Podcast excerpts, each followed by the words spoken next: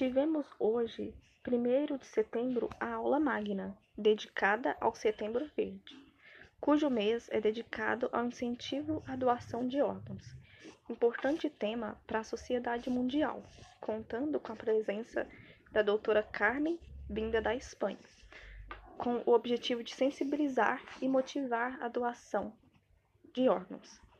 A morte pode possibilitar trazer a vida de outras pessoas, receptores de órgãos e profissionais de saúde, com a árdua tarefa de encontrar doadores.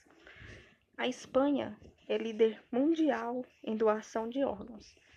Com esse tema, podemos ouvir um pouco da história do Fábio, transplantado de fígado há dois anos e sete meses. Ele estava morando fora, na Inglaterra, por conta de alterações hepáticas e lesão muito grave devido à doença autoimune, que levou à cirrose hepática, ele foi orientado a voltar ao Brasil para fazer a operação de transplante. E encontrou a equipe do Dr. Cláudio em Recife.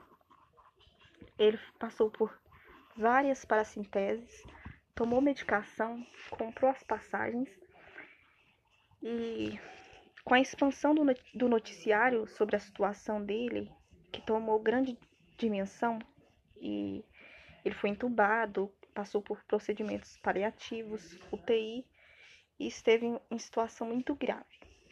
Recebeu a ajuda de vários jogadores de futebol para voltar para Recife, passou pela fila de transplante pelo quadro avançado da doença ele estava em prioridade. 17 dias na fila de transplante, é, pós-transplante e recuperação, ele participou de. Ele pôde participar de maratonas e é, entrou para o mundo do esporte, atuando em atividades físicas e passando a levar a vida normal. O outro caso foi da Lilian, que no último ano de faculdade de enfermagem passou no concurso em primeiro lugar.